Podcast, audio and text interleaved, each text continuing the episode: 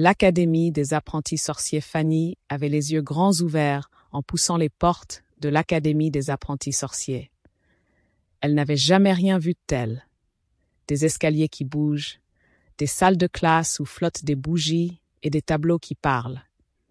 À peine avait-elle fait quelques pas qu'une fille s'approcha d'elle, une certaine Sally, connue pour être la fille de la plus grande sorcière de tous les temps.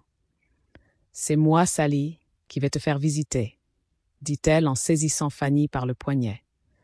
Fanny sentit que Sally avait une poigne ferme et son regard trahissait une malice cachée. Mais notre héroïne était déterminée à ne pas se laisser démonter.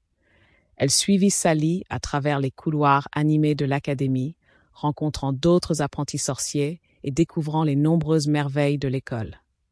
Fanny apprit très vite que l'académie n'enseignait pas seulement la magie noire, comme Sally le prétendait, mais tout type de magie contrôlable par le cœur et l'intention de son utilisateur. Fanny était passionnée par la magie blanche, celle qui guérit et protège. Le premier jour de cours arriva et avec lui une surprise.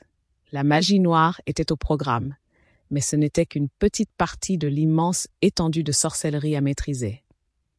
Fanny, curieuse et intrépide, décida d'apprendre un sortilège simple pour prouver qu'avec de bonnes intentions, toute magie pouvait être bénéfique.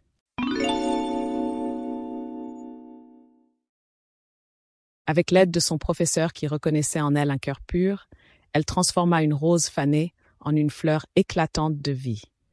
Les envoûtantes étincelles de magie blanche voltigeaient autour d'elle, témoins de son succès.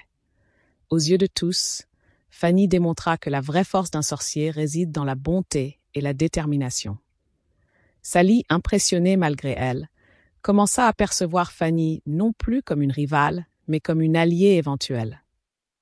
L'académie était pleine de mystères et d'aventures, et Fanny venait de prouver qu'elle avait sa place parmi les plus prometteurs des apprentis sorciers. Ensemble, peut-être que même Sally pourrait apprendre que la plus grande magie de toutes est celle qui naît de l'amitié et de l'entraide.